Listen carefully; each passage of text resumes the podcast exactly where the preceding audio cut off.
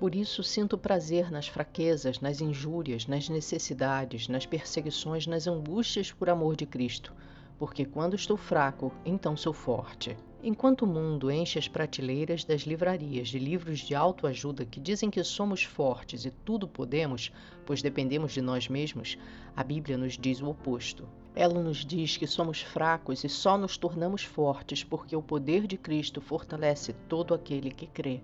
Por isso jamais podemos nos gloriar de qualquer coisa, pois tudo que conseguimos conquistar não vem de nós mesmos, mas de Cristo. Ainda que haja problemas, em meio a eles somos capazes de louvar o Senhor, porque sabemos que tudo está sob seu controle absoluto.